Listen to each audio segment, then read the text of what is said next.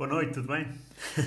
o Benfica soube lidar com a pressão das vitórias do Sporting e do Porto nesta jornada. Venceu o Boa Vista, repôs a diferença de quatro pontos para os rivais na luta pelo título.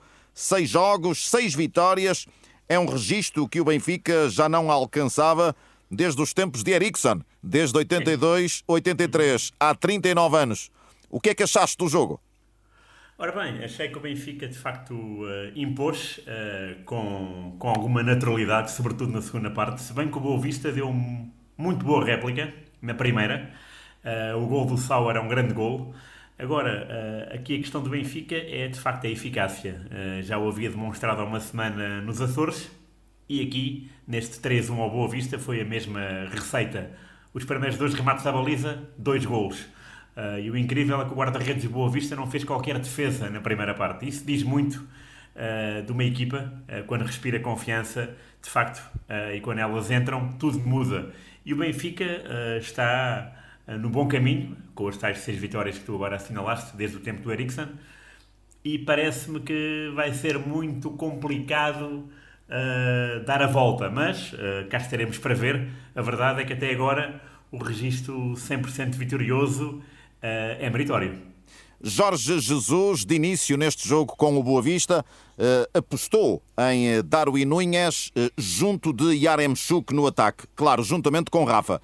Em Kiev, Yaremchuk jogou com Everton num corredor e Rafa no outro. com que intenção? será que este é um modelo para, para as provas nacionais? Sim, o Jesus eh, nesse aspecto sempre foi muito metódico eh, e aliás ele na primeira passagem pelo Benfica até costumava eh, trocar de guarda-redes quando havia jogos europeus. Portanto, é um, é um treinador que tem, que tem uma equipa. Primeiro, tem um, tem, um plantel, tem um plantel vastíssimo e ainda a semana passada falámos disso, dessa superioridade do Benfica em relação aos seus rivais, Porto e Sporting em matéria de, de, recursos humanos. E depois também tem a ver com a qualidade dos recursos humanos. E de facto, Yaremchuk até agora está a fazer uh, umas, uma, uns jogos engraçados uh, e é normal que o Darwin entre e marque um gol, depois saia e quem, e quem entrar para o lugar dele marque também, porque a equipa está rotinada. Isso notou-se logo no primeiro jogo da época, o jogo europeu, em Moscovo, os dois golos não foram dois golos do acaso, foram dois golos de jogadas trabalhadas. Ora bem, estávamos em julho.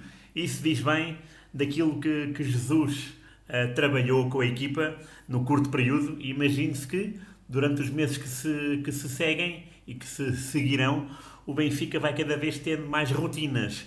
E quantos mais, melhor. Portanto, o Benfica pode ter uma equipa para o campeonato e pode ter suplentes de luxo que possam resultar na Europa e vice-versa. Há pouco falávamos desse, desses registros de seis jogos e seis vitórias neste arranque de temporada. Eh, é preciso recuar até uh, há 39 anos atrás, até aos tempos de Ericsson. E Jorge Jesus torna-se no primeiro português, primeiro treinador português do Benfica a obter este registro pelo Benfica.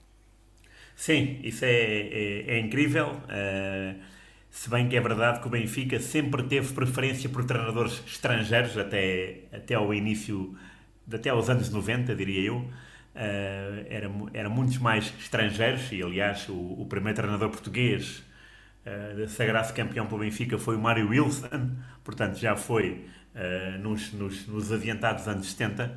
Uh, mas é, de facto, um, um, um registro muito curioso uh, histórico, uh, sobretudo porque vai ligar ao Eriksen, que é outra figura benfiquista uh, do alto. neste registro, temos que ver que o Benfica, para além de, de ganhar, sofre poucos golos. Sofreu este com o Boa Vista, o gol do Sauer é só o terceiro em, em seis jornadas.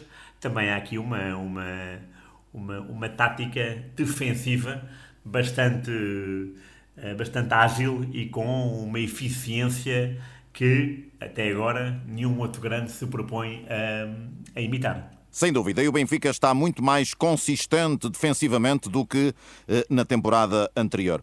Eh, avançamos para o Sporting. O Sporting ontem à noite eh, respondeu com uma vitória na casa daquela que é a equipa sensação eh, do campeonato, o Estoril.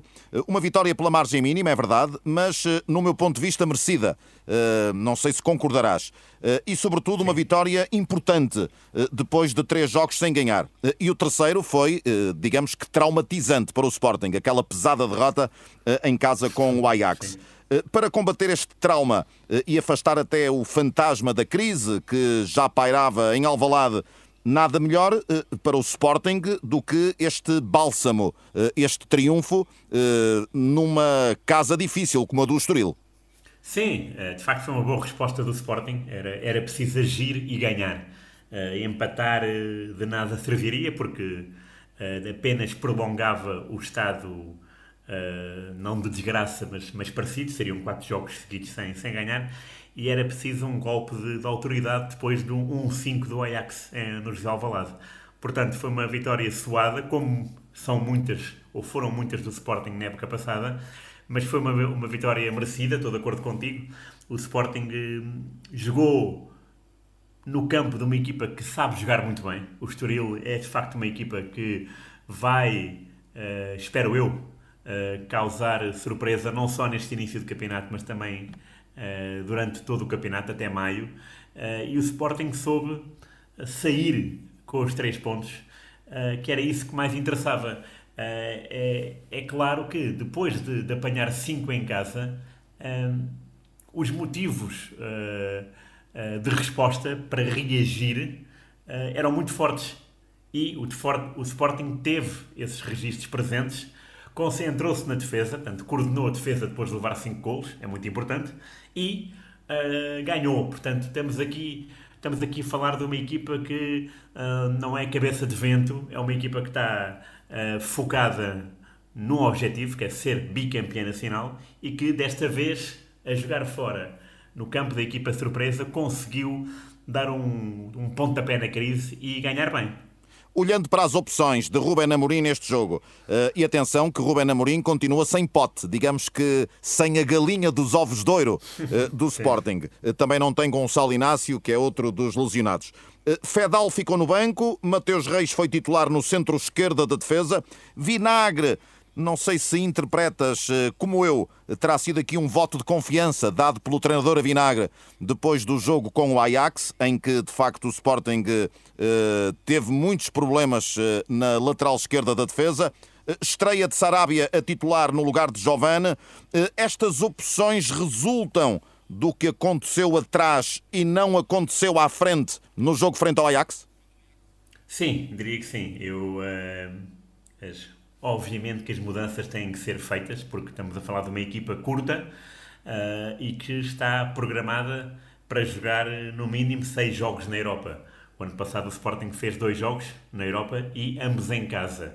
Portanto, eliminou o Aberdeen e depois foi eliminado pelo Las Linz. A partir daí, uh, começou só a pensar nas provas nacionais. E aí é mais fácil porque as viagens são curtas e, portanto, o desgaste não é assim tanto como vai provocar uh, nesta Liga dos Campeões.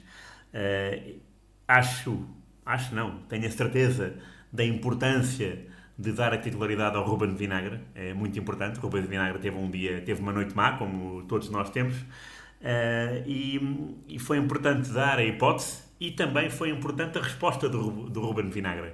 Portanto, uh, o Ruben Amorim como que levantou a moral, uh, não só dos jogadores, como também da própria instituição, do Sporting, e mostra que o Sporting, para aquilo que, que está proposto, que é para ser bicampeão, está no bom caminho. Uh, e tem jogadores para isso. Portanto, Fedal, que é um ótimo defesa e que o ano passado foi uh, fantástico, ao lado de Coates um, eh, e Gonçalo Inácio, uh, de facto foi puxado para o banco, mas quem entrou cumpriu e isso é que interessa. Sobre o Pote, é, não há dúvida que o Pote é um jogador diferente, porque tudo o que ele faz é bem, desde os passes uh, que são sempre. Ele, quando faz um passo, raramente erra e depois, uh, dentro da área, é um, é um, é um perigo constante. Melhor marcador do, do campeonato do ano passado, portanto, merece todos os elogios. E claro, o Sporting ressente-se bastante desta, desta ausência, mas acredito que quando voltar o Sporting também dará um boost nas exibições e, claro, nos golos. Nesta tertúlia em versão diferente, estamos apenas os dois aqui a, a escalpelizar. A conversa está agradável, mas ainda nos falta falar do Porto e vamos necessariamente ser rápidos, mas falar ainda do Porto. O Porto goleou o Moreirense, uh, o Endel, Vitinha, Fábio Vieira uh, jogaram, digamos, estrearam-se como titulares esta época. Uh, há aqui quatro campeões da Youth League no 11 do Porto. acho que é importante assinalar: Diogo Costa, João Mário, Fábio Vieira e Vitinha. Uma primeira parte com cócegas, a expressão é de Sérgio Conceição, e uma segunda parte mais agressiva. Eh, a equipa. Achas que Sérgio Conceição teve aqui dedo uh, no seu discurso antes do jogo e até ao intervalo, quando disse que só com compromisso e atitude a equipa poderia não relaxar depois de um jogo de Champions? Sim, sim, claro. Aliás, Sérgio Conceição no aspecto psicológico, uh, costuma uh, trabalhar muito, muito, muito bem a equipa. Se bem que há aqui, uma, há aqui um, um, um pormenor que eu, que eu acho uh, interessante e, e, é bom explorar, é o facto do, do Porto responder melhor às, às solicitações europeias e o 0 a 0 em Madrid foi, foi, foi disso um, um exemplo. O Porto de facto jogou bem Uh, portanto, responde melhor à Europa do que ao Campeonato Nacional. Isto faz-me lembrar algumas equipas que uh, estão cansadas, estão tão cansadas de ganhar que às vezes uh, uma ida a um campo mais a um campo, mais, a um estádio mais mais comum, como sei lá, ir a Aroca, ir a Tondela, ir ao Algarve, às vezes não é tão chamativo como ir jogar na Europa, ir, ir a Eindhoven, ir, ir a Moscovo, ir, ir a Madrid. O Porto, os jogadores do Porto, nota-se que na Europa ficam mais concentrados ainda.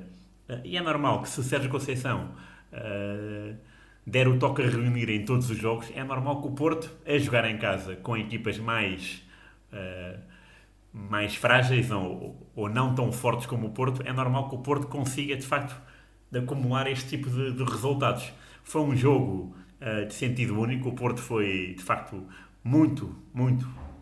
Aproveitou e bem uh, a fase por que está a passar, porque o Porto está numa fase boa neste momento. Conseguiu, de facto, uh, marcar 5 golos, que não é, não é coisa fácil. E nota-se ali que, de facto, o discurso, a motivação e o próprio jogadores, o, o, do toque a acordar dos jogadores, funcionou. E acredito que uh, daqui em diante será assim, porque o atraso ao Benfica já é relativo e não se pode dar mais hipótese ao Benfica, senão sou pena de ele uh, se, se isolar de forma irremediável. Do Porto, só mais uma questão que penso que é obrigatória nesta altura. Uh, o Sérgio Conceição muda meia equipa relativamente a Madrid, mas mantém em campo, uh, mantém no 11 inicial provavelmente os dois jogadores mais desgastados nesta altura, Luís Dias e Uribe. Eh, Uribe. Isto prova que eh, estes dois jogadores têm muito peso nesta atual equipa portista. Ah, claro que tem, claro que tem. Já, já o ano passado isso era indisfarçável. Este ano então tornou-se flagrante, sobretudo a partir do momento em que vieram da, da, da qualificação para o Mundial do Qatar e, e, e funcionou com, com um golo uh, no José Alvalade. Portanto, estamos a falar de dois jogadores que, cujos, índices competitivos são muito altos, uh, que querem jogar sempre, que querem ter a bola sempre em seu poder. Um, ehm, e nesse aspecto até me parece que a fome de bola posso compará-la um bocadinho com a relação que o Rames tinha com o Porto. Uh, o Rames uh, houve uma altura em que não era titular de caras uh, e, e, e disse sempre que, que entrava reclamava o, lugar a titular, chamava, chamava da si a responsabilidade de, de, ter a bola e de marcar. Lembro-me do hat-trick na final da taça com o Vitória, uh, o 6 a 2, e lembro-me também daquele gol na luz em que ele também chegou em cima da hora e quando entrou baralhou as contas do Benfica e de Jorge Jesus. Uh, estamos a falar de, de jogadores, curiosamente, que são todos colombianos, que têm, de facto, um chip muito competitivo dentro, dentro deles. E imagino que se, que se o Sérgio Conceição puxar ainda mais, bem, eles atingem níveis que não estavam, que, que não estavam que, que nem eles acreditavam que, que, chegavam lá. Portanto, são dois jogadores importantíssimos, tal como é para mim uh, o Taremi e o Pep, uh, cada um na sua função, porque, porque uma equipa tem, tem uma espinha dorsal. Uh, mas lá no meio, Uribe, Uribe e Luís Dias são de facto de um, de um comportamento competitivo de exemplar. Rui Miguel Tovar, fica concluída esta tertúlia Bola Branca. Voltamos na próxima segunda-feira, já no horário habitual, eh, sete e meia da tarde, eh, para eh, mais uma edição de tertúlia. Boa noite, obrigado e até para a semana. Muito boa noite, até para a semana. Obrigado.